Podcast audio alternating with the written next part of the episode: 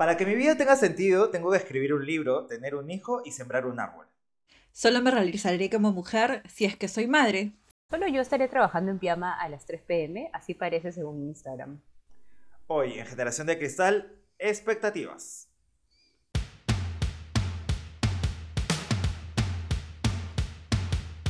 Durante años hemos vivido oscuras. Teniendo vergüenza por aceptarnos como somos. Dejando que el abuso florezca en silencio a nuestro alrededor. Pero hoy nos asumimos como la generación de cristal. La generación transparente. La que ya no tiene miedo a decir lo que piensa y poner el pecho cuando toca. La que rompe estructuras obsoletas para darle paso al futuro. La que tiene ganas de construir y ser feliz. La que se atreve a soñar con cambiar las cosas. Somos Angie, Diana y Alonso.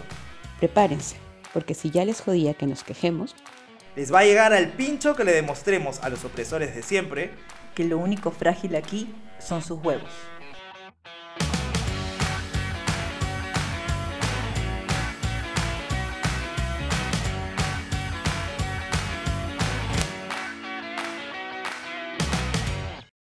Hola, buenos días, buenas noches, buenas tardes. ¿Cómo están? ¿Cómo están? Hola. Estoy flotando, sí. ¿Cómo están, chicas? Es como este episodio de Los Simpsons donde el señor Burns tiene como que un tratamiento y luego aparece como que un fantasma y dice, vengo en son de paz. Claro. Ese soy yo. Así está, hijos, hoy día. Los chinitos, este, los chinitos. Estoy un poco, sí, para la, para la gente que no me conoce, que no sé quién es porque creo que solo me escuchan mis amigos, no, mentira, también sus amigos, chicas. Este, me operé esta semana, todo el mundo me ha preguntado de qué me operé, no me he hecho un cambio de sexo, no lo he pensado todavía, pero no, me he operado de una hernia y entonces, este, de aquí para arriba medio que me muevo, pero que de aquí para abajo estoy así quietito y no puedo hablar, no puedo ser tan expresivo como siempre, así que estoy un poco cortado. Pero bien, bien. Bien, en son de paz. Bastante positivo, la mente, la cabeza en alto, la meta del juego. Pero ustedes, ¿qué tal, chicas? ¿Qué tal la semana? Bien, bien, full, pero súper bien. Creo que ha sido interesante la semana en el sentido de las noticias.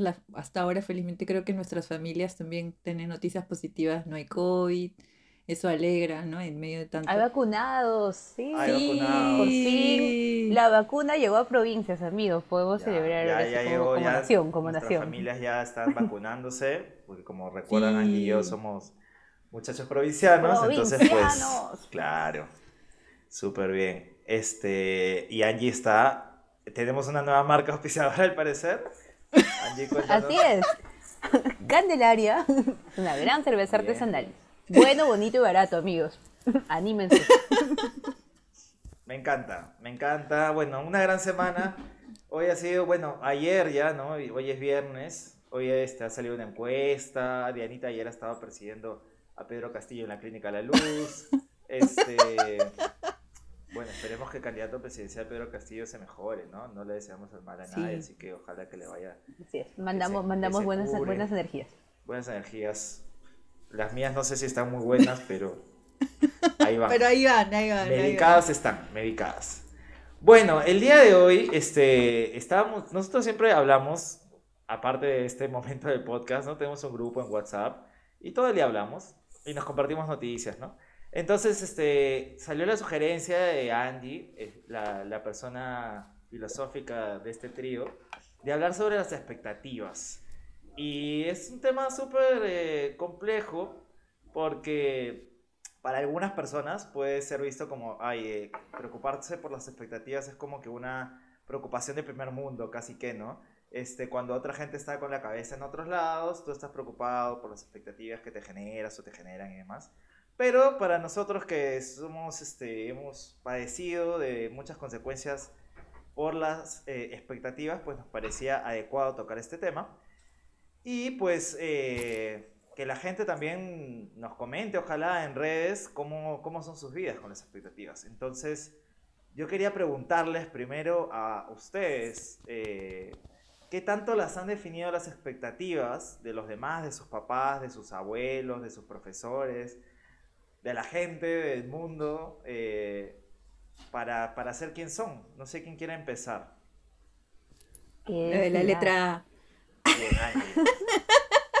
Por orden de lista, profesora. ¿Expectativas? Perfecto.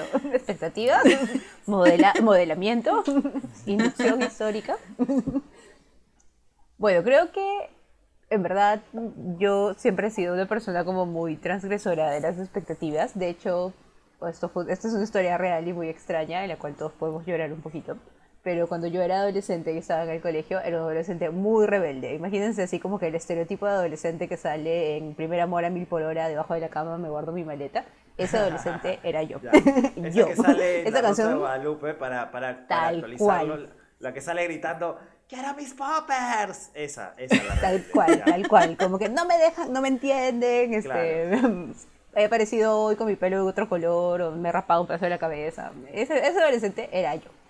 Y de hecho estaba en un colegio de monjas, que ya hemos conversado que no vamos a decir su nombre, mi colegio italiano de señoritas, y obviamente pues yo era el demonio, ¿no? Entonces, para mí fue muy difícil crecer en ese colegio. Tal cual, yo era pues, o sea, había una cosa que se llamaba el concurso de la niña neña, que era como que un certamen de, de belleza y talento en el que elegíamos a la niña que representaba a los valores del colegio. Oh yo era la anti-niña, anti-niña neña. Así, pues, terrible. La cosa es que en ese contexto mis profesoras, que normalmente son pues como tus referentes en la escuela, de que te van a decir como que tus talentos y tu mirada de qué vas a hacer en el futuro, en realidad todo el tiempo me decían que yo no iba a hacer nada. O sea, es más como que cuando ingresé a la universidad en Lima, en la católica, y estaba en Cusco, me dijeron que yo ingresé a la universidad porque mis papás tenían dinero y no, no porque en verdad era inteligente o tenía talento. Horrible, horrible mi experiencia escolar. Claro. Horrorosa. Entonces como que en verdad yo solo me nutría de eso para ser peor persona en ese momento de mi vida. Pero de hecho como que Claro, era mi gasolina, era como, ¿saben qué? Chúpenla. Yo voy a hacer todo, todo igual mal.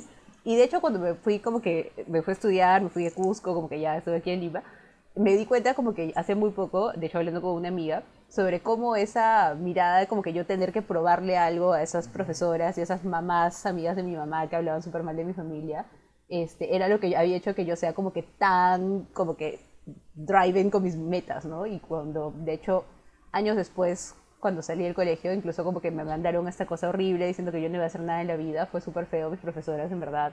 De hecho, por eso trabajo en educación, porque creo que hay que hacer una educación que jamás le haga ese daño a los niños y a los adolescentes. Pero sabes que lo más gracioso es que tus profesoras dicen, pues, gracias a la educación que le dimos, eres lo que eres, ¿no? Te hemos sí, exacto. Entonces, esa es, la, esa es la parte divertida de la historia, porque años después yo me convertí en la directora de educación secundaria del país, en el Ministerio de Educación, estaba a cargo de todas las secundarias del país, así. No de sponsor, eh, por si acaso no nos pagan. para hacer todo lo que se quiera.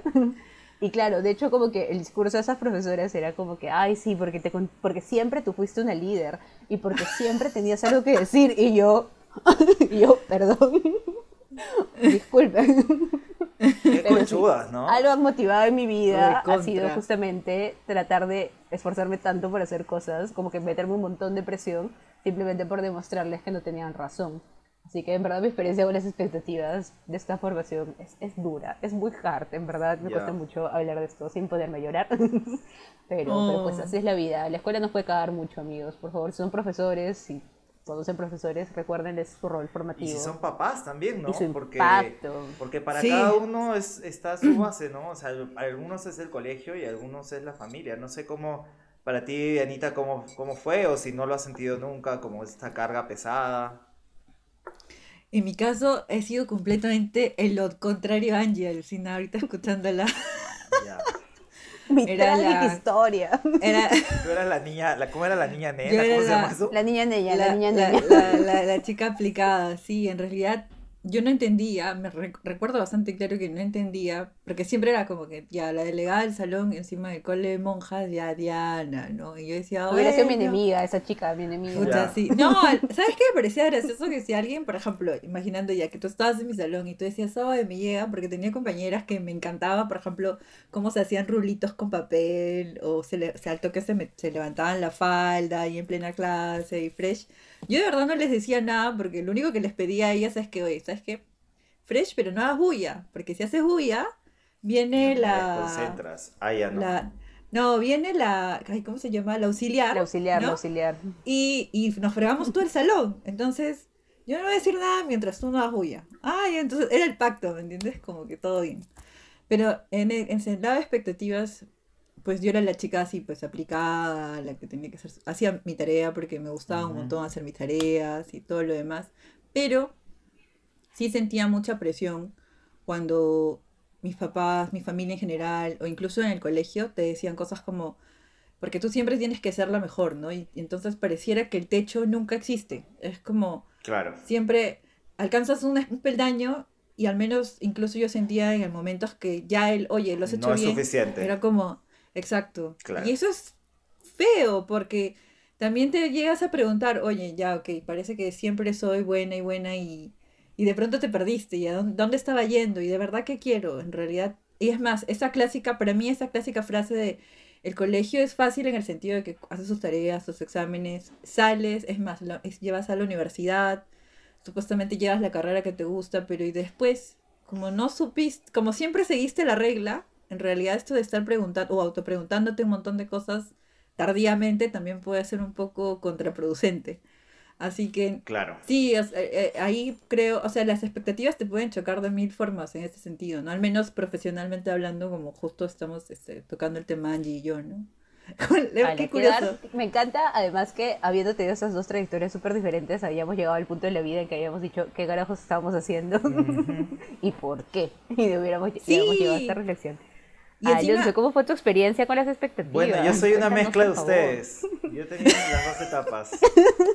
O sea, este. A ver, esta es una historia que la voy a resumir, ¿no? Pero. eh, que que eh, mis papás, cuando iban a, a tenerme, yo no era un niño planeado, entonces, un buen día, así, bien, este. Bien religiosa esta, esta cosa. Mi, mi padre sueña que mi madre está embarazada, que va a tener un niño que se llama José Alonso, que va a ser muy, este, muy importante, muchas cosas y que no sé, tiene muchas cosas que cumplir. Y pues este Me encanta esta narrativa. ahí ahí empezó todo, porque toda la expectativa viene cargada desde que soy un niño y que tengo ese recuerdo de que tengo que hacer un montón de cosas porque pues este yo Alonso es como el feto ingeniero. Soy soy el feto Es ingeniero. cierto, él es el Es feto verdad, ingeniero. ah, o sea, sí. Pero bueno, mi, Wow. Tuvo expectativas desde antes de Desde nacer antes, nuestro oye, sí. Wow. pero bueno, terminé siendo como el ingeniero de no sé, El ¿no? bailarín. Claro, como el bailarín.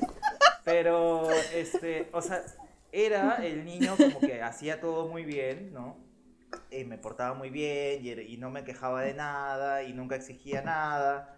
Este, por un lado, pero por otro lado, pues eh, tenía este lado de creatividad que me gustaba explorar, entonces se me ocurrían mis proyectos en los que de la nada decía, vamos a hacer una obra de teatro y pues, no sé, me llevaba en el recreo un montón de gente y los animaba a hacer cosas súper raras. Y pues, este, todas bien, ¿eh? Nada, nada ilegal. Eres Este, ahí, ¿no? La ideología de género Claro, no, no, este programa. y, este, y pues, eh, como que tenía este balance, pero en mi, en mi colegio, sí, bueno, mis papás igual tenían estas expectativas que no me las repetían, no era como que tienes que hacer esto, sino como que ya lo daban por sentado. Pero yo también lo daba por sentado. Y luego, ya cuando fui, fui creciendo en la adolescencia, tuve, entré a mi etapa de rebeldía de alguna forma, ¿no? Entonces, en mi colegio les chocó muchísimo que yo me rebelara. A ver, debieron preocuparse cuando mi símbolo para postularme al presidente del Consejo Estudiantil era un puño amarillo y rojo. O sea, vamos. Pero después de eso, este, como que me, me volví un poco más rebelde, usaba el pelo largo, que no se podía, pero por teatro tenía el permiso y como las monjas me querían, igual y me daban la, la autorización. Decías que era para las actuar de Jesús. es que hacía yo, yo, yo era Jesús todos los años, era este José en el nacimiento todos los años, era San Martín proclamando la independencia. O sea, era el pata que estaba todos los años ahí dando un poco la cara por el colegio y era el presidente. Este. Y ahora soy un maricón. Pero, este. Bien, o sea, igual. igual Y ahora no los represento. no, igual y, y- y la gente de mi colegio, este, yo creo que todavía me tiene cierta estima.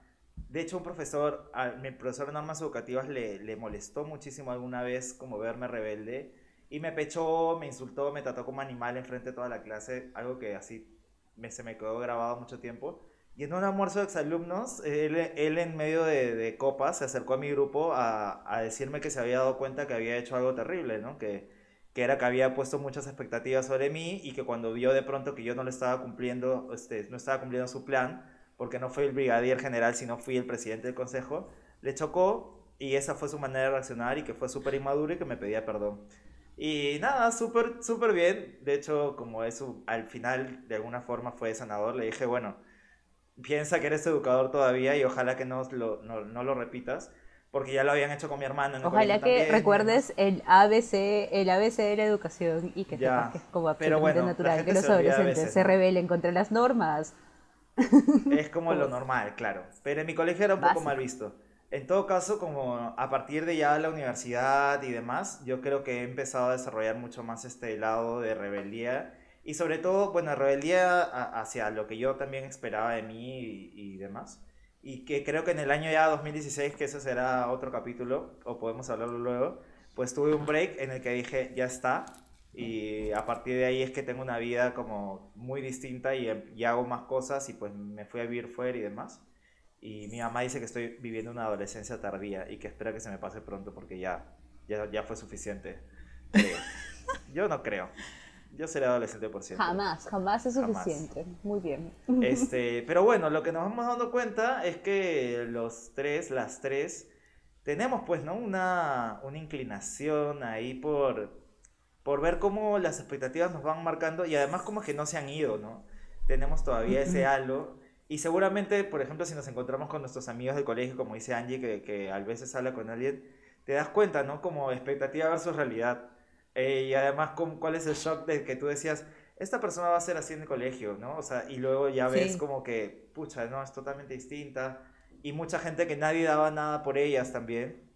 Eh, y que no sé, y que, y que de alguna forma también alguna otra forma, alguna otra gente, no sé si les dio expectativas, pero pues hay otra gente de esta que, que nadie creía en ellos y alguien empezó a creer en ellos. No sé si ponerles la carga de expectativas y eso es algo que, que podemos hablarlo luego, pero, pero también les dio la, el chance de saber, oye, mira, te han puesto toda esta expectativa negativa que igual y tú la puedes romper, ¿no? Y puedes ser una Angie y, y ser ahora una alcohólica, no mentira, Este, no, y ser una educadora. De noche nomás, de ¿ah? De, de día, noche una nomás. digna profesional. Pero ¿por qué hay horas para tomar? Yo no entiendo. ¿Por qué tiene que ser? Bueno, en horario laboral no, pues, pero fin de semana igual.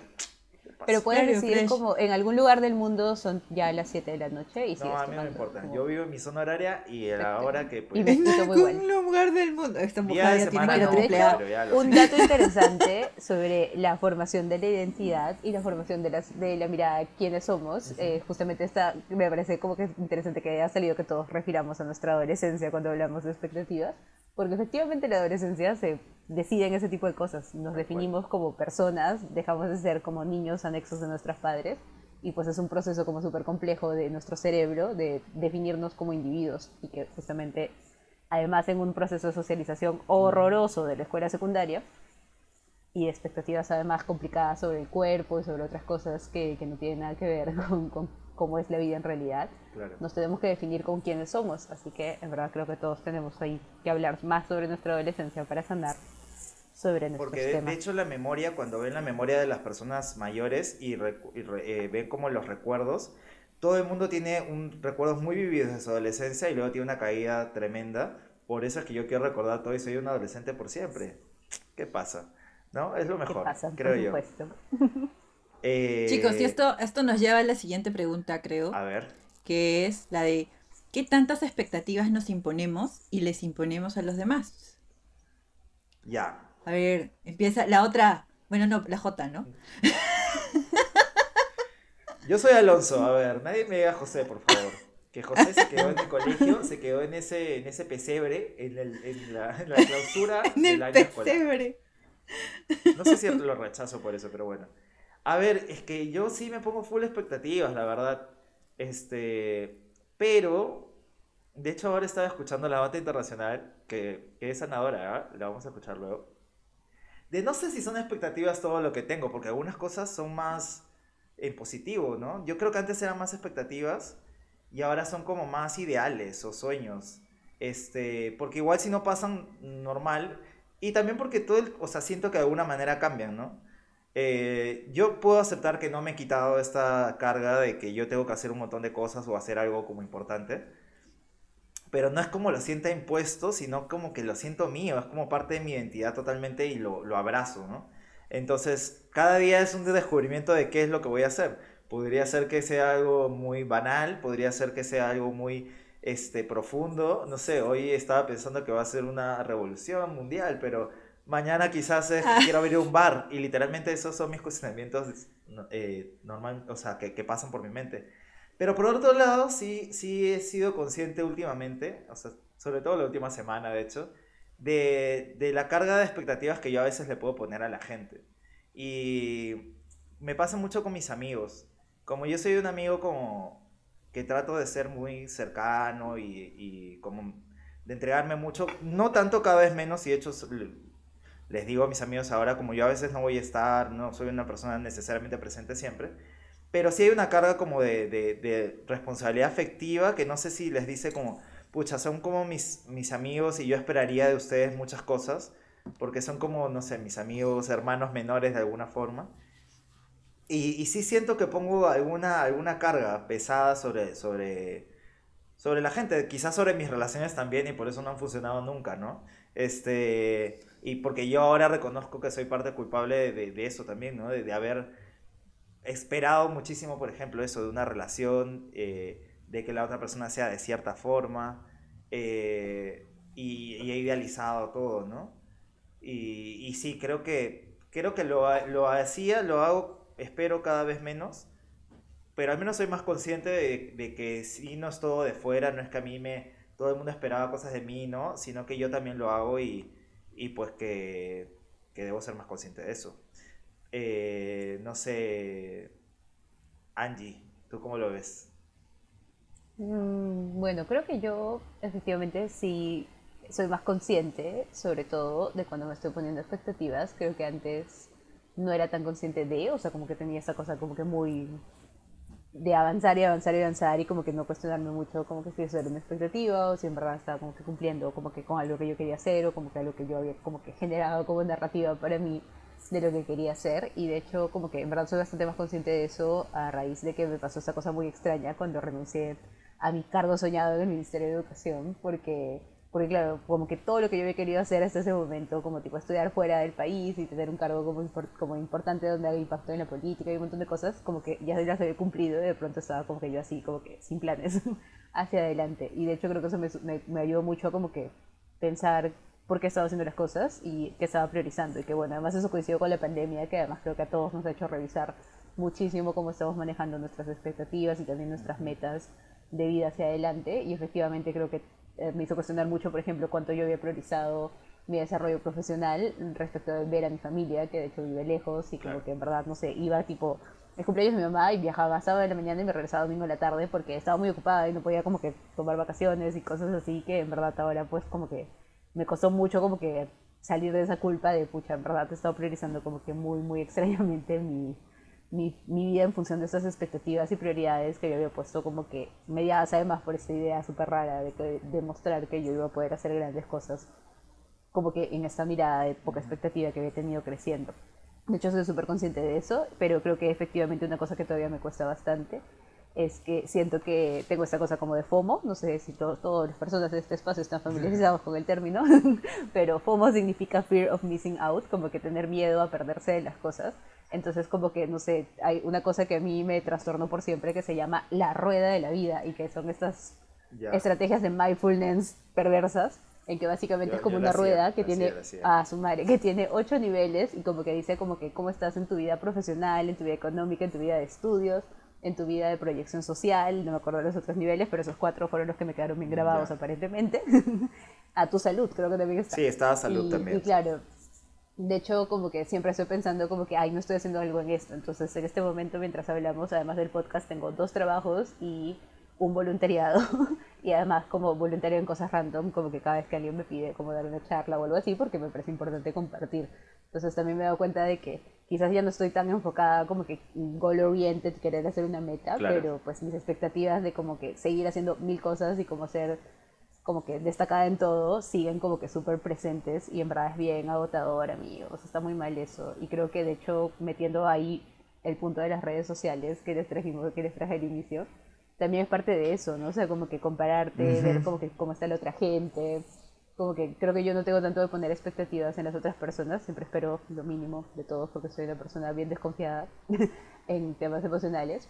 Así que siempre espero como lo mínimo, pero más bien tengo esa cosa como que rarísima de, de ir dándome cuenta de que bestia cómo podemos tener como que tanta comparación respecto a qué están haciendo las otras personas, ¿no? Y como también eso nos alimenta nuestro FOMO de pucha, esa gente que igual trabaja igual que yo y también tiene voluntariado y yo no tengo voluntariado y debería tener voluntariado. En Claro. Qué tóxico, amigos, ¿qué estamos haciendo con nuestras vidas? ¿Qué es esto? Pero en verdad son nuestras racionalidades, ¿no? Están como que súper extrañas ahí. Porque además la- es como la, la, la competencia, si tú no eres así, te empuja un poco a eso, ¿no? Como, pucha, tienes que ser un poco más, ¿no? Y tienes que tener un CV más lleno y tienes que cumplir más checks. Eh, tú, Dianita, que eres la que tiene así, la que va haciendo checks todo el día, que Checks, eres gamer, voleibolista, este, ¿qué Viajera, fotógrafa, economista. emprendedora. Y no varias vainas, no sé cómo, de verdad. Consultora. Mire, De verdad, Ay, no, mana. Ah, no, escuchándolos, que perdón, eso no, eso no. si no, no aguanto, dice, no, mentira. Este, no, en realidad, escuchándoles me estaba recordando el camino y, y creo que las expectativas con las que me impusieron en realidad desde que salí el, o sea, creo que todos en, en default tenían, o al menos la gran mayoría tenían como que sales del, del cole, ingresas a la universidad, luego este, encuentras una buena chamba, a- eh, vas creciendo tu chamba, ¿no? Y después, es más, en el caso de las mujeres, hablando en general, pucha, con- eh, conoces a alguien, te casas, tienes un hijo, quizás dos, el tienes ciclo tu de vida. casa. Claro, Naces, Exacto, el creces, ciclo de estudias, vida, te ¿no? reproduces, mueres. Exacto. el Rey León. Entonces, recuerdo clarísimo. recuerdo clarísimo que cuando estaba en la universidad, eh, felizmente mis papás en ese sentido era como que lo que quieres estudiar, checa y, y postulas y bacán. Y este, pero sí me preguntaba mucho el por qué tiene que ser así, o sea, el por qué tiene que ser como que ya, ok, consigo mi chamba y, y, me- y tengo que conocer a alguien y tengo que casarme y esas cosas. Siempre, siempre era como, ¿y dónde queda el hecho de y- ser feliz? ¿No? ¿Dónde está el, Claro. el Al ser final feliz? del Era camino, como, pues. bien. Exacto, entonces como, no, pero al final, al final. Y nunca voy a olvidar cuando estaba hablando con unos amigos que decía, pucha, en realidad, dos de ellos dijeron, uno, mira, yo en realidad estoy estudiando porque, porque yo quiero este, estudiar música después. Entonces mis papás me dijeron que estudiar economía para luego yo, yo hacer lo que me dé la gana. Entonces quiero terminar la carrera solamente para luego hacer lo que me dé la gana. Y otro amigo que decía, pucha, en realidad yo quiero este, vivir en el campo, tener una casa en el campo, pescar, tener mi, mi chacra y ya está. Y entonces eso en mi cabeza resonó un montón porque fue como, oye, la, la gran parte, al menos en la universidad en la que estábamos, era como, oye, no, sí, una buena chamba y un buen trabajo, pudieran ganar un montón de plata y etcétera, ¿no? Entonces de pronto estas personas, amigos muy queridos, decían estas cosas tan bonitas. Y dije, oye, esto no es, ves, esto no estaba, es- sabía que no había algo bueno aquí. Y entendí que el mundo no es un blanco-negro, en realidad es una escala de grises. Y el que impone su concepto de O de felicidad es uno mismo. igual, ¿eh? O de colores. y el que impone su, su concepto de felicidad es uno mismo, ¿no? El que, el que dice, ok, ¿qué quiero? ¿Qué no quiero? Ah, De verdad, no quiero ir por ahí, quiero ir por allá. Y empecé entonces a probar un montón de cosas que según yo no me gustaban. Y entonces empecé también en ese sentido a construir mi camino. Y en todo caso, de- eh, lo que empecé a deconstruir son esas expectativas que te ponen en genérico, ¿no? Además que entender que las realidades de cada persona son tan diferentes. O sea, por ejemplo, nosotros podemos en todo caso soñar con mu- muchas cositas, con nuestras realidades, con nuestros recursos, pero hay otros que las tienen tan limitadas también. Claro. Entonces es comenzar a sopesar tantas vainas en el medio que, pucha, dije, ok, tratando de construir el camino y entender, al menos voy en ese trance, de que, de que al final se trata de, lo, de, de disfrutar el camino, ¿no? De hacer lo que, lo que me gusta, que bacán que me paguen por eso, de verdad, mucho agradecimiento por ello. Eh, Tampoco te, Te pagan tiran mal, al digamos. no, pero ¿sabes? Pero, ¿sabes? Yo tuve, o sea, tuve una transición del, del sector privado al sector público. yo sé, y yo, yo sé que, que ganabas mejor. súper grande. Y además, no, y Yo además de eso eso, es el recuerdo. trato. Sí. además de eso, el Perdón. trato. O sea, el trato en el sentido de que en el público, como ya conoces más realidades, que en todo, en todo caso hay más conceptos de, de éxito, de felicidad en el medio, con muchos chips, la, la, forma de trabajo es tan diferente y aprendes más en ese sentido. El tema, en el estado hay mucha vaina de, de bueno, de un montón de cosas negativas que no quiero hablar aquí, hablaremos de, después del tema. Habrá un capítulo, ser burócrata. Pero igual te ayudan a construirte, ¿no? O sea, al final te ayudan a ser más fuerte y, a, y en todo caso a fortalecer tus conceptos de, de qué te gusta, qué quieres, qué no quieres, y, e incluso tu concepto de felicidad. Y en ese sentido, entonces me enseñó a no imponer a los demás, yo creo que soy de las, de las amigas que, ok, yo te argumento algo, pero si tú dices que quieres eso, bacán. O sea, al menos mis mejores amigas es como que me cuentan y dicen, oye, mira, Diana, quiero hacer tal cosa, tal cosa, y siempre es como yo les digo, oye, si es lo que quieres, de verdad, tienes todo mi apoyo. Si veo que te va a hacer daño, te aviso, pero al final quien toma la decisión eres tú, ¿no? Y esa es otra cosa que aprendí en el camino, como que el tema del control es darte cuenta, que, que también es bastante importante, es como que entender de que, uno, lo único que tú vas a controlar son tus acciones, lo que dices, lo que piensas, lo que pasa en el mundo no tienes idea, lo que hablen, piensen, digan los demás tampoco, y entonces eso te ayuda incluso a tener paz, ¿no? Como que a quedarte entonces en tu camino, a, a, estar tranquila con lo que tú haces, sentirte bien también con lo que tú haces, y en ese sentido también brindar esa paz a los que tú quieres, ¿no? Obviamente. Y es una voz de la conciencia de Anita.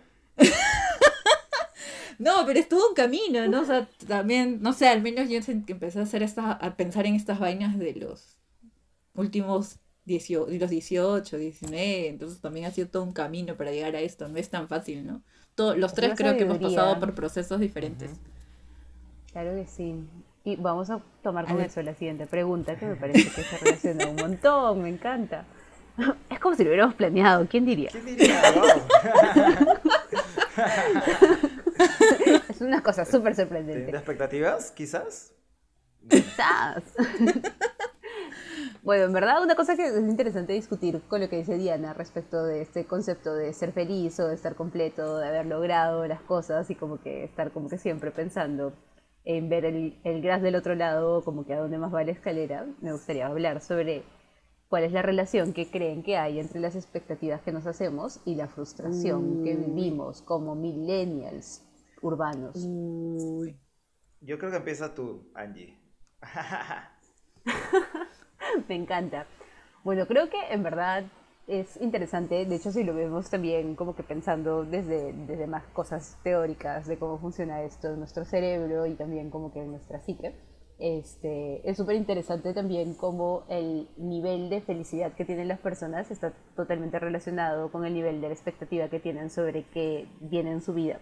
O sea, aquellas personas que tienen una mentalidad mucho más centrada en, como decía Diana, como que experimentar y vivir el camino y como que pensar como que no en, la, en el final del camino, sino en la ruta tienen como que mayor tendencia a sentirse felices que aquellas personas, como yo, por supuesto, que están pensando como que qué viene a continuación y que están tratando de controlar como que como todo para que eso que, que viene a, a, continuación se dé y como que super, super presión y además en la, en la, vida misma pues te vas perdiendo de las cosas chéveres y buenas y como que tu sensación relativa de felicidad se, se afecta. Así que de hecho como que tener esas expectativas comparándonos o tener esas expectativas como que súper extrañas o forzadas o que realmente no nos permiten disfrutar de la vida misma, en verdad tiene una relación como que muy dura con, con, con, con cuán felices nos sentimos, ¿no? Y sobre todo con la frustración. Y de hecho, pues, o sea, creo que una cosa interesante es también cómo esto se potencia con, con todos los insumos que tenemos hoy de, de redes sociales, ¿no? O sea, en verdad, es, sí. o sea, obviamente todos mostramos ahí lo mejor de nuestra vida y parece ser que a todos nos va como que feliz y que siempre comemos comida deliciosa y maravillosa y que siempre estamos regios y bien peinados y que, y que nuestro trabajo es maravilloso y que nos encanta y que además tenemos como que la mejor casa y el mejor perro y el mejor gato y como que súper como que mostrar el lado positivo de nuestra vida y que de hecho como que estamos súper bombardeados de que a todo el mundo le está yendo como que genial y también eso genera una sensación Sí. relativa de bienestar muy muy dura, ¿no? Y hay un montón de estudios ahorita sobre cómo están afectando nuestra salud emocional tener ese tipo de, de estándares. Y si encima le ponemos el nivel de los influencers, hoy día les compartí a estos amigos un meme que comparaba a Kim Kardashian regidas en traje de baño estudiando. Está estudiando Derecho, por En cierto. la ¿ah? piscina, en la piscina. Cuidado. En la piscina y leyendo con su, con su Mac. Y al, al costado una, una persona en pijama, pues así toda despeinada, con, la con el maquillaje corrido y tomando café. That's me estudiando. Este, es lo caso, además, como que tenemos todo este espacio de este mundo super Truman Show creado y pensado desde los influencers, en que también peor todavía, ¿no? Como que nuestra autoimagen, nuestra mirada de, de felicidad de, de qué estamos haciendo, incluso más trastornada. así Y que además es un mundo, debe ser un mundo ¿no? terrible para los propios influencers, ¿no? Porque pues Debe ser Sí. debe ser exigente. Tienes que estar debe- perfecto sí. todo el tiempo, debe ser agotador. Desgaste emocional al máximo. Y la competencia con el otro influencer, wow. Sí. Duro, amigos. sí, Así sí, que sí, ese es el mundo en el que vivimos, The Truman Show. Hecho realidad para todos y cada uno de nosotros. Claro. Tú, Dianita, ¿cómo ves la frustración? Mm, muy, muy de acuerdo con todo lo que ha dicho Angie. Quizás complementar con el tema de que, por ejemplo, la rutina es una de las cosas que hace que uno se pierda, ¿no? Dice, ok, quiero hacer esto, esta es mi meta a mediano, corto, mediano, largo plazo, porque igual siempre nos hacemos metas. Y de pronto es la clásica, por ejemplo, creo que los tres hemos pasado, no sé, bueno, es la de, tengo 30. Supuestamente a los 30 iba a ser Ah, A veces. no, la- las metas por edad. Claro. O Ya la estoy clásica- vieja para- O la- o seguramente usted, la hemos- creo que varios la, la hemos compartido un huevo el tema de, ok, supuestamente a esta edad iba a tener una casa, pero ahorita una casa, comprármela es un poquito muy difícil. o sea, antes costaban, no sé, pues 5 mil dólares, no sé, o 6 mil dólares. ¿Cómo ahora hacían los eso es como del un metro pasado? Claro, para esta edad que yo con las justas puedo hacer sobrevivir mi suculenta, tenían casa y tres hijos. ¿Cómo? Eh, ¿cómo? Igual eran menos, igual no tenían algunos pro- profesión universitaria y no importaba, podías conseguir buenas chambas exacto, sin eso, ¿no? exacto, tal cual. Entonces, es todo un, es, o sea, está el tema de las metas personales, ¿no? Que lo logré, no lo logré. Tuve los medios, también eso es importante, ¿no? No tuve los medios, hablando en genérico. Ujú. Y otra cosa, este, es el tema de que, por ejemplo, tú consigues algo que quieres, quizás un trabajo, etcétera, y de pronto no está funcionando o no está yendo como tú esperabas. La frustración, cuando al menos, lo digo porque a mí me pasaba de que como era la primera del salón, la primera clase, etcétera, y de pronto empecé a tener algunas fallas en el camino en la universidad o en el trabajo, porque todo el mundo las tiene, dolían más de lo normal. Esa es otra vaina que aprendí a lidiar, por ejemplo, ¿no? La, Uf, aprender frustración- a fracasar. Exacto, es horrible. O sea, el tema de la frustración no solamente por el tema de las metas, sino por cómo uno va cumpliéndolas porque supuestamente sabías hacer las cosas y de pronto ya no, es bien, bien fuerte. Y eh, este, y otra cosa más que se me acaba de ir, pero bueno, en, gen- en- en- en general, este, eso, ¿no? Es, es, esas cositas te hacen también ver de que el camino, tienes que estar preparada para la, o preparado para la- esas cosas que tú no sabes que iban a pasar. Claro. O sea, eh, eh, es Segunda que de vuelta, verdad nadie Keiko tiene Castillo. idea. Nadie sabía. Nadie- Ahora, Nada, Es que- es pandemia que- global del pandemia coronavirus. global. Nada de sabía. Nadie sabía, exacto. Entonces, eh, estar en constante, o sea, y, y- y bueno, Es el tribunal, el estar en tribunal que nos constante está pensando, estos retos. Para probarnos, para testearnos. Es que el rating está bajando, testear. entonces necesita El director, el director de Truman Show estaba, como- Sí, estaba muy aburrida la temporada, amigos. Vamos a meterle sazón, sazón, pandemia mundial. Tal cual, tal cual. Y entonces es entender que, este, como una, una, una compañera de trabajo alguna vez dijo una frase que me gustó mucho, ¿no? La tolerancia a la frustración. Es, tienes que vivir con tolerancia a la frustración siempre, para cada aspecto de tu Es vida. una de las habilidades de la educación del siglo XXI. Sí, en serio sí, y, y, y, y, y- y es este, y eso creo que te ayuda mucho porque al final avanzas, es como, incluso cuando la- laboralmente hablando lo, lo conversábamos con algunos jefes, ¿no? Es entender, siempre es ponerte en el peor de los casos, porque amortiguas la caída, y no es por ser negativo, es porque simplemente hay que estar preparado para algunas cosas si no quieres que te duela tanto, y si en alguna te vas a meter de cabeza, pues ya, pues, Claro. ¿no? Está viendo que las consecuencias también las vas a asumir, entonces...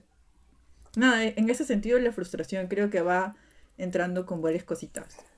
Sí, yo creo que en mi caso, este, ha marcado mucho que como yo trabajaba, trabajé muchos años en una ONG y trabajaba con gente que no tenía mis mismas, este, oportunidades, yo me sentía súper mal de viviendo el camino, pues. O sea, de estar en YOLO, de decir, ah, yo, yo vivo esto porque decía, no, puta, yo tengo muchísimas mayores, este, eh, mayores privilegios, entonces yo tengo que hacer algo al respecto.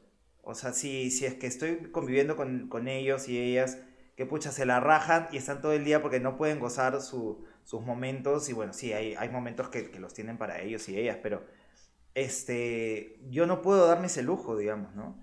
Y para mí ha sido eso, bueno, la ONG mucho tiempo, pero desde chivolo, de estar en la iglesia, de, de, de, de convivir con realidades distintas y de conocer las historias de mis papás también, ¿no? De cómo todo lo, lo, durísimo que tuvieron que pasar para, pucha, tener siquiera un cuarto alquilado en algún momento, para poder comprarme algo de Cero ropa, presión. ¿no? Entonces, toda esa vaina es como que no, tengo que cumplir, ¿no? Y cuando veo que algo no se cumple, pues esta, esta frustración, eh, hoy, hoy por hoy, la verdad lo llevo bastante bien, eh, yo no, ya no me juzgo por eso, eh, he superado ese nivel, digamos, eh, de hecho, desde que me fui a vivir a Ecuador, que seguía trabajando en una ONG, pero había pasado un proceso chévere, como que ahí ya me di cuenta y dije, no, yo también necesito mis espacios y pues no voy a ir todo el fin de semana a trabajar porque era como que parte de, no voy a ir todos los fines de semana, voy a tomarme mis días para mí y normal, y espero que la gente lo entienda y además que lo haga, ¿no?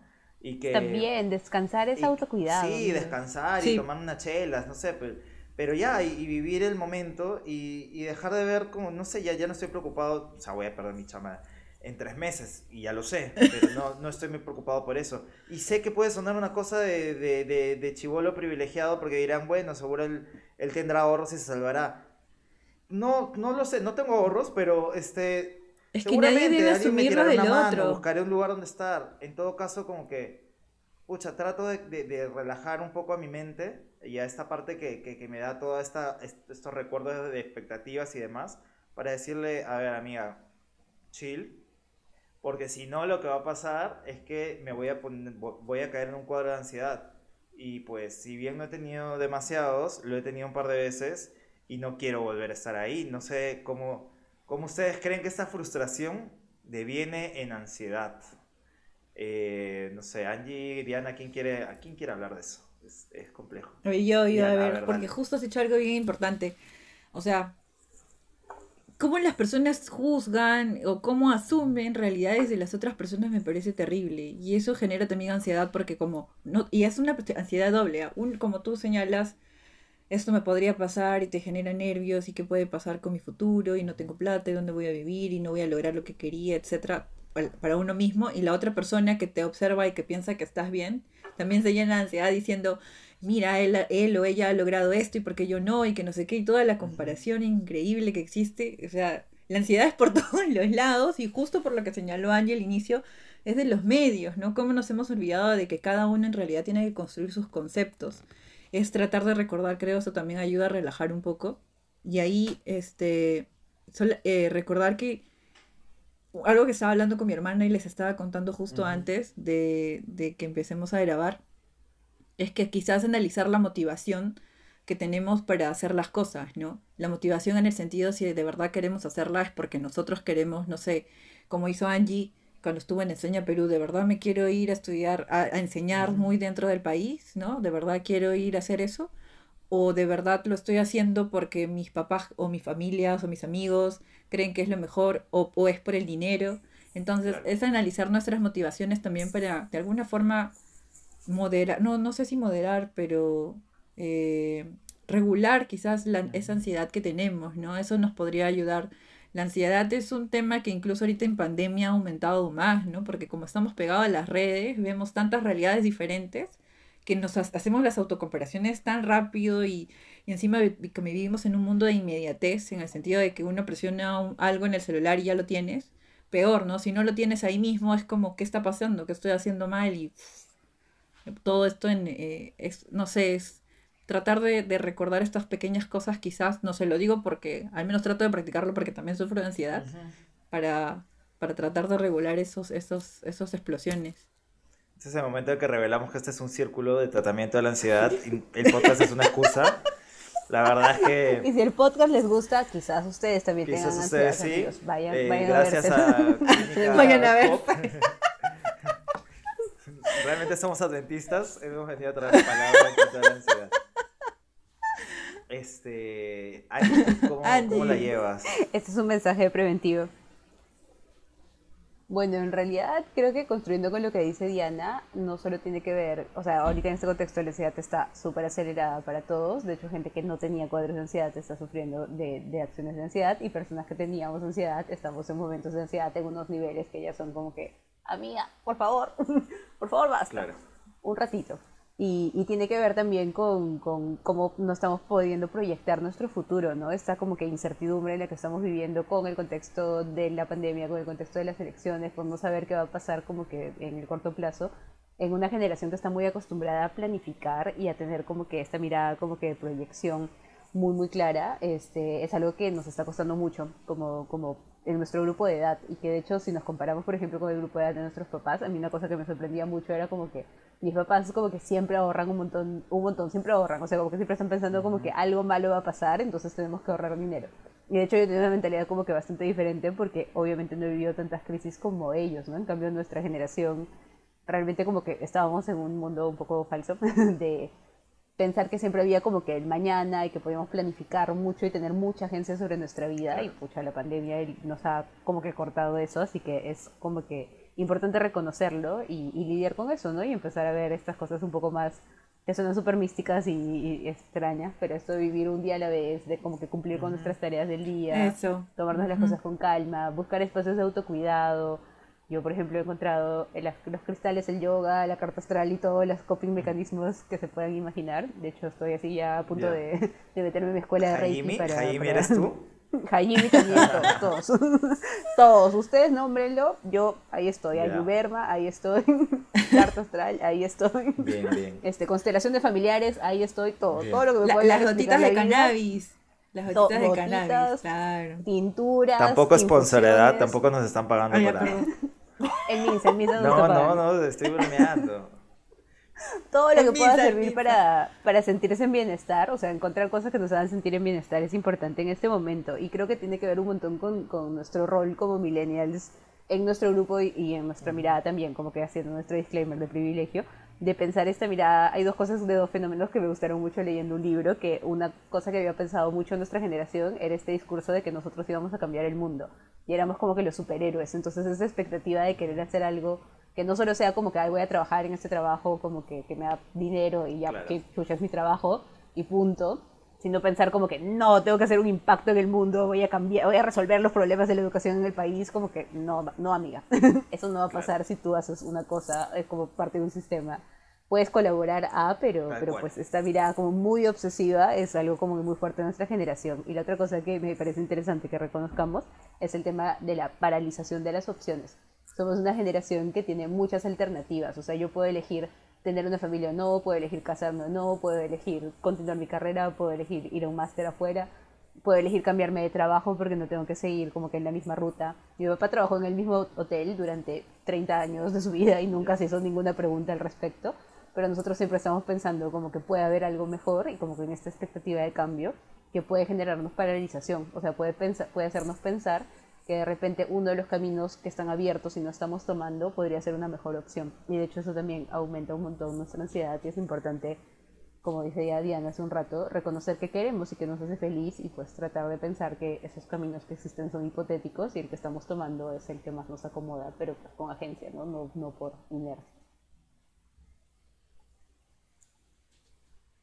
Chicos, ¿saben? Nosotros estamos hablando desde, no sé si decirlo así, pero desde nuestros privilegios, en el sentido de que los tres estamos, tenemos trabajo, ¿no? Es, que, es que es lo que te, decía, ¿no? Que, que hay que ser súper conscientes de eso, pero, pero también cuando no, o sea, a mí mi ansiedad, una de mis crisis fue estudiando fuera, que sí me forcé, me, me ahorré mi dinero y viví súper, este, hacía la... Wailon, Wailon. Claro, enseñándomelas. Pero, o sea, mi última, mi última crisis de ansiedad ha sido en Madrid, pero además viendo este mundo que me come de alguna forma, en el que me di cuenta que no era nadie, digamos, ¿no? Cuando de, de pronto, pues, este, en Ecuador ya me había hecho un nombre de alguna forma, eh, casi tres años ahí, en Perú durante muchos años, y llego a un país en el que a nadie le importa lo que he estudiado porque no lo vale, que seguramente no soy tan guapo como todos los gays que hay alrededor que están con unos cuerpos maravillosos y que tienen todas las dotaciones había y por haber, que no sé, que, que no soy, eh, no tengo estabilidad por mis papeles, ¿no?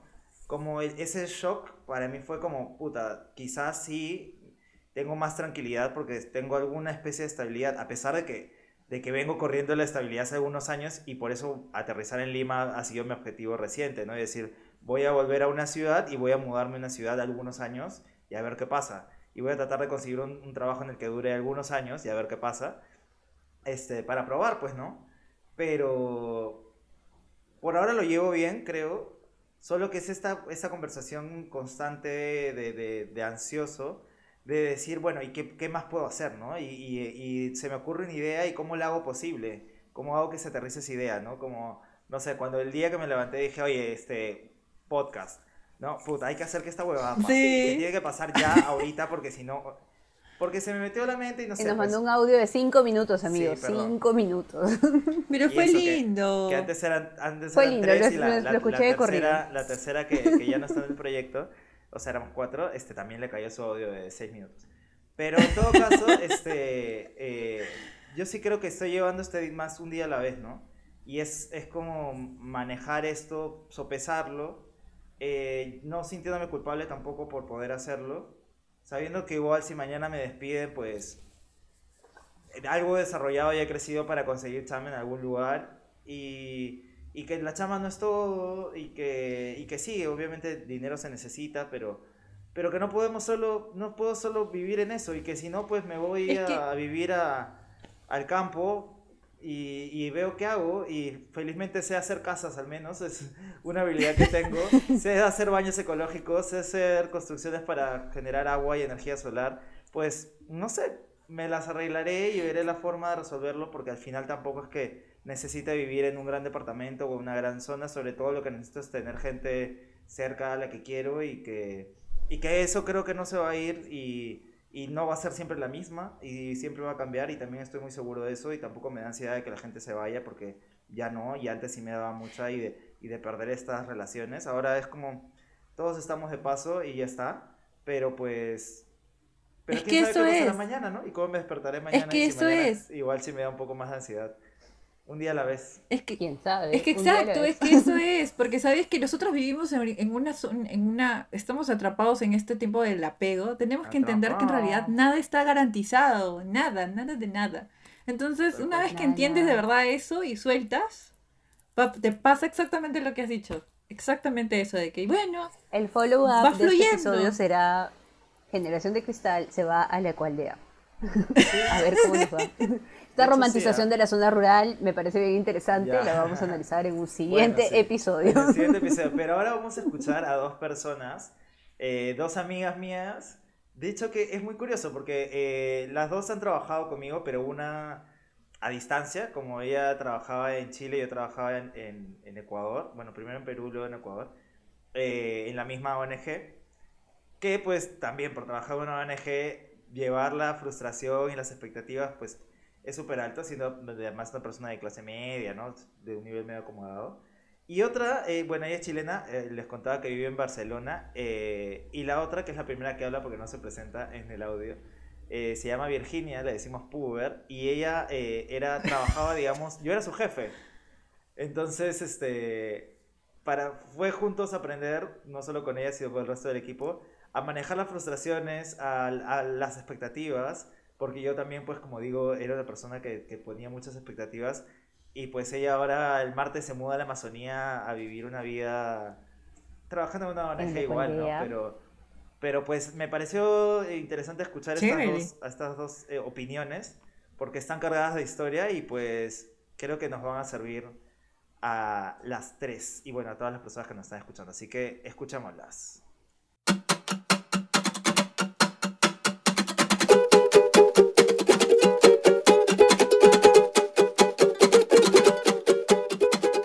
Eh, hablar de las expectativas. Eh, bueno, yo creo que parte por las expectativas que ponen los otros sobre ti eh, y también las tuyas, ¿no? Como eh, la, la autoexigencia. Eh, y bueno, es que como somos seres sociales, también eh, mucho de lo que está alrededor y de lo que dicen los demás o esperan los demás de nosotros influye en, en qué queremos hacer, en cómo tomamos las decisiones, en eh, hasta a veces cambiar nuestros sueños, ¿no? Por, por qué está pasando alrededor nuestro. Eh, entonces, eh, creo que, y también depende, ¿no? Cuando, estamos creciendo, la edad, eh, hay, hay, hay, momentos donde nos sentimos más inseguras o inseguros. Em, ya con la edad ya vas dándote cuenta que hay decisiones y hay necesidades que vas, que vas teniendo o, o también caminos por los que quieres andar. Entonces creo que em, más allá de lo que esperan los demás, es súper interesante pensar qué queremos, qué, quiénes somos, ¿no? entender quiénes somos, hacia dónde vamos. Em, y la, vida cambia, la vida todos los días, cada día nuevo es, es, otra ruleta, ¿no? entonces todos los días tenemos, tenemos otras necesidades. Em, y hay que más, más bien fijarse en eso, ¿no? En cómo, cómo, queremos construir nuestro camino más allá de lo que digan los demás, eh, qué queremos desde em, nuestro ser, nuestras, eh, sí, ¿no? nuestros deseos em, y no escuchar tanto al resto, eh, más bien escuchar a, tu corazón, escuchar a, tus instintos, escuchar hacia dónde quieres ir, ¿no? escucharnos y entendernos. Así que eso, eso, creo que las expectativas son muchas en este momento, cada vez los jóvenes tenemos más presión eh, social y también propia, pero hay, que, hay que saber por dónde, por dónde se quiere caminar para que eso no sea un peso en la vida y no nos, no nos detenga. Hola, soy Puri, soy chilena y vivo en Barcelona. A la hora de hablar de expectativas, creo que para mí es inevitable sentir como un apretón en la guata, en la barriga, eh, como de nervios. Y esa sensación que por lo menos a mí me genera justamente cuando uno siente que, el mundo está esperando cosas de una y una está aquí como haciéndolo lo mejor posible y un poco no sabiendo si, si está cumpliendo eso o no. Creo que esa sensación que es la primordial es reflejo de cómo hemos crecido y cómo nos han ido educando. Por lo menos para mí, persona de clase media, eh, como emergente, de esfuerzo, en mi país, es como la sombra en la que uno ha crecido, como ponerle mérito y, cumplir las expectativas que van, como de superación eh, permanentemente. Eh, y que hasta hace muy poco yo no me había hecho la pregunta de cuáles eran las expectativas que tenía yo misma de mi vida. Em, creo que es una palabra tramposa por lo mismo, como, como mi primera reacción fue pensar en otros, pero uno también tiene expectativas. Y a veces eso se confunde con, con las cosas que uno quiere, que quiere para bien, con las cosas que uno desea porque te lo dice el resto. Da cuenta de cómo es de complejo existir en el mundo eh, libre de expectativas o fiel a las que uno mismo tiene de una. Y creo que ese es uno de los principales desafíos, o no sé si desafíos, también esos términos tan como challenging y de emprendedor. Em, pero es como una de las cosas sanadoras que uno, creo yo, debería empezar a incorporar en su vida o que yo he empezado a incorporar en mi vida y me ha hecho bien es ajustarme a las expectativas que me hacen bien, que siento de adentro, que mi corazón la hacen vibrar y que al final del día ni siquiera si se, se llamarían expectativas, sino más bien como motivaciones internas, eh, convicciones y sueños, que creo que son mucho más bonitos, mucho más reparador y mucho más importantes.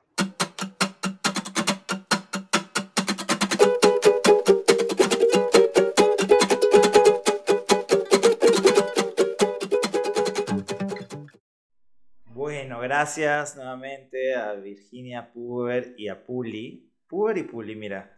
Yo creo que ellas habrían sido grandes amigas si se hubieran conocido. Seguramente se conocerán, eventualmente, cuando iniciemos la revolución mundial. Pero ¿qué tal? ¿Qué opinan? ¿Qué opinan de, las cosas que han dicho las chicas? Ah, a ver, yo ah. para empezar, justo un par de ideas bien chéveres. Una que lo, lo que dijo este Puli, que es de las motivaciones, que de verdad eh, es eso, ¿no? En realidad se trata de eso, de que de entender qué es lo que tú quieres, de que no te dé miedo, de que salir del status quo en realidad no está mal y que al final es el es es tu vida, es tu tiempo y en ese sentido cumplir lo que tú quieres, lo que te hace feliz y que incluso va a ir cambiando a través de- de- del tiempo, o sea, del mismo, del mismo, de tu mismo proceso. Y, y otra cosa es que es este lo que dijo Virginia, que es entender también que, que no está mal, no está mal eh, salirte de- del, del camino, ¿no? O sea, no está mal seguir lo que tú quieres, no está mal, como justo te comentaba en el entremés del video, ¿no? Que, que, que, por ejemplo, alguna tía mía me dijo como que, oye, Diana, siempre te veo viajando, siempre te veo contenta, pero entonces, ¿cuándo vas a echar raíz? Y yo le decía, pero tía, ¿acaso eso está mal que esté Por eso estás de viajando? verde, ¿Usted me porque eres un feliz?". árbol, ¿no? Sí, porque soy un árbol. Claro. ¿Cuándo vas a Entonces, raíz? no sé, de verdad, ¿no? De verdad, oye, alucina y hablando de eso así súper chiquito, nunca me he visto como que, ay, voy a vivir acá. Entonces es como más bien, Eres voy a vivir mi día a día y todo lo demás. Sí. Y el tiempo, ¿no? Ahí yo más bien lo veo como enemigo, como que siento que más bien te queda menos tiempo y menos fuerza para hacer algunas cosas. Entonces es como, al menos yo que traqueo es como, no, ya tengo que irme a subir ese cerro o esa montaña. Y, entonces también es perder, salir de esas cositas para poderse cumplir tus sueños, ¿no?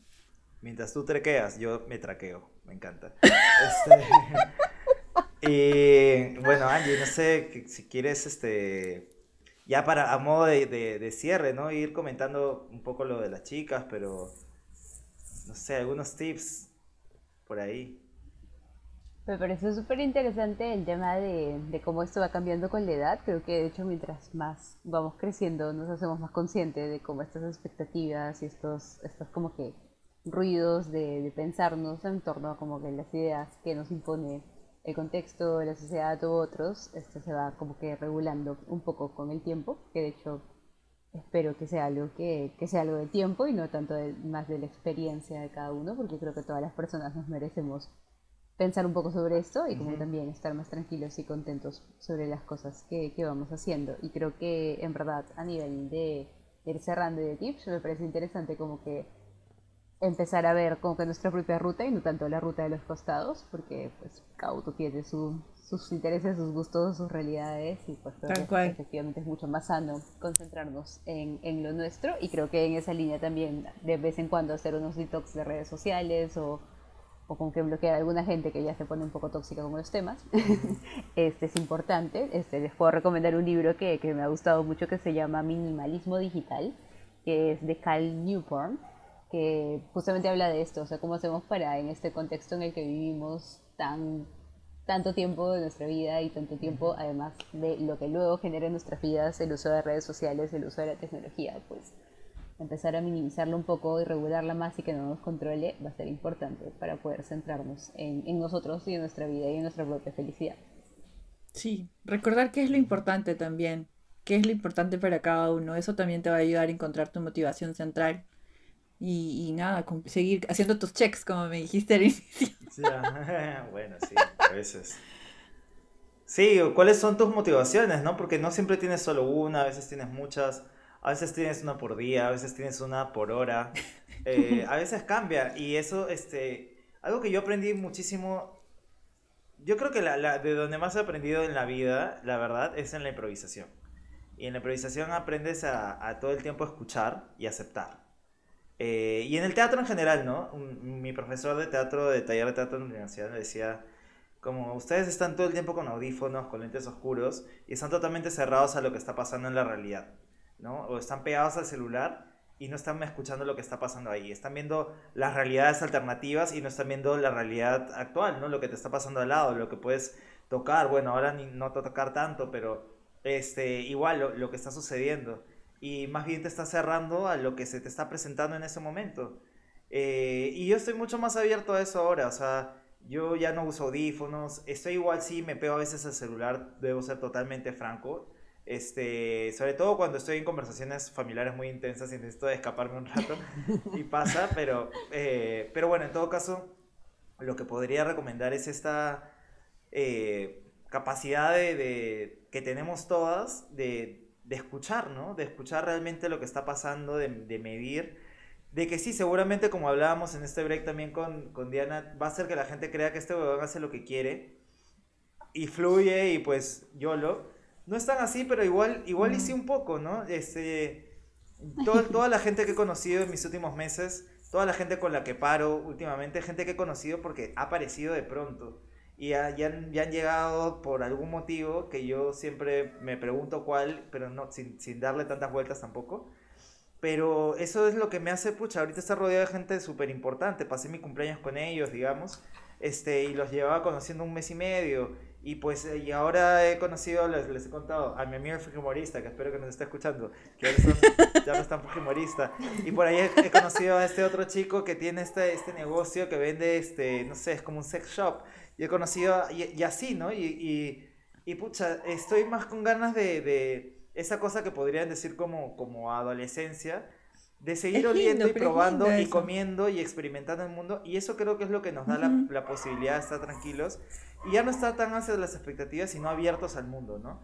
Y, y creo Tal que cual. eso pues es lo que nos da ese- esa diferencia de, de ya no marcar tantos checks, de saber que hay cosas que yo sí tengo planificadas y tengo mi futuro y está aquí y lo veo, este, pero no sé cuándo va a ser, no tiene fecha eh, y no sé, y yo no sé, no sé si mañana me da algo, este, Yo no sé. Yo no De sé mañana. este, y no sé, no, no- yo digo que no sé, no, voy a estar solo, pero quién sabe que mañana de pronto me enamoro de alguien. Quién sabe que se me ocurre tener, no sé, quién sabe qué puede pasar. Entonces, este, Tal no, cual. Pero abierto, abierto. Claro, sin miedo a nada, como diría Alex Ubago. Referencia solo para gente. Yo no sé mañana y sin yo miedo no a sé nada. mañana, sin miedo a nada. Y no sé. Pero no siempre sé. con respeto. Siempre, Siempre con con respeto, respeto, claro. sin imponer, ¿no? Lo- no si no, no, no, no queremos que nos Claro. hagan algo, nosotros tampoco y No, así, ¿no? no, obviamente. No es que, que- que cada uno siga su camino, pues, y, y Sí, presentamos. tal cual. y ser más, más Summers, como la película está, ¿no? Más summer. Ay, Y eso, y... Hoy hay y- mucho, uy, mucha mucho publicidad, hate, ¿no? Bueno, sí. Y, y, y mi recomendación es que vean esta serie que a mí me encanta, que la veo todo el tiempo, que veo a alguien, que, que llega alguien confundido a mis brazos, a mis brazos no necesariamente, ¿no? sino como cerca a mí. Le digo, hay que ver La mente en pocas palabras, este, que es esta serie documental que se llama En pocas palabras, está en Netflix, que tiene una, una sobre la mente, que son cinco episodios. Y creo que cuando empiezas entendiendo, eh, a entender un poco más tu mente y a conocerla, te vas dando cuenta que hay cosas que simplemente son engaños, que son artifi- ar- artificios de tu mente que te van apareciendo y que todo es mucho más tranquilo de lo que en verdad aparenta, ¿no? Y que ahí nace el miedo, la frustración, la, la memoria, en fin. Eh, y ya, vean eso si pueden, este, y si no tienen la cuenta, pues este, yo les paso mi, les paso mi cuenta, me escriben, ¿ya? Para, Me escribe, pero que Mañana- que Mañana un montón de, tienes vas a tener un montón de DMs. Ojalá, ojalá, porque nunca me escriben. Oye, y nada, y, y gracias a todas las personas que nos están escuchando, que nos dan su feedback, que nos están Sí. siguiendo en arroba GEDE Cristal en todas las redes. Prometemos esta semana hacer, un, hacer más TikToks. No hemos hecho porque pues estoy este, ta- tarrajeado, digo, tajeado aquí. Está más difícil hacer las cosas. Pero ya la próxima semana difícil, que difícil. seguramente estaré mejor porque tengo esperanza con que un- el día será mejor mañana. Tienes que hacer Pues- el baile del poli- el politólogo Voy a hacer, voy a el, hacer. politilo- el prometo, politólogo lo bailarín, es tu momento. El challenge, ahí A, está. pre- a pedido de Angie voy a hacer el challenge, voy a hacer el politólogo bailarín, pero, pero no puede ser igual que el ingeniero. Yo tengo que hacer una nueva versión, No, así que tiene que ser hay que original, pensarlo. Lo vamos a único- pensar esta único semana e inalcanzable. y lo subimos. Lo subimos. Diosa, este, gracias Diego, que Diego que está, está detrás, porque él, él solo nos habla, nosotros que ustedes no lo escuchan, gracias Diego, porque él está ahí, es el Solo escuchamos su- real. Solo escuchamos su voz Sí, que tres. dice, tres. Faltan cuatro. Además con una voz súper sexy, ¿no? Como- y eso. Eh, y nada, no sé, ¿quieren decir algo más? Estamos ya medio alargados, pero da igual, ¿no? ¿Expectativas? ¿Tenía expectativas por una hora? Pues no. No, Dos horas, empezamos de nuevo. No, somos el ejemplo, somos el ejemplo de que hay cosas que se rompen. Pues sí, todo se rompe. La planificación. La no planificación, los corazones, otras cosas también, pero no las voy a Otras mencionar. Eh, así que bueno, cuídense, cuídense mucho. Sí, nos cuídense. vemos, Buen fin nos de- escuchamos la próxima semana. Buen fin de semana. Buen fin de a los que nos escuchan cuando deberían y a los que no, pues buen día. Y que Buen tengan- día. y cierren bien día. su día, cierren bien su día y, y sonrían mucho. Eh, un Sí. abrazo. Estoy muy emotivo. Iba a decir los quiero, pero en verdad no, no, no los conozco. Pero sean mucho amor para felices, que ustedes, sean, sean felices. Y eso. Chao, que tengan una Chao. gran, gran semana, gran día. Bye bye. Chao.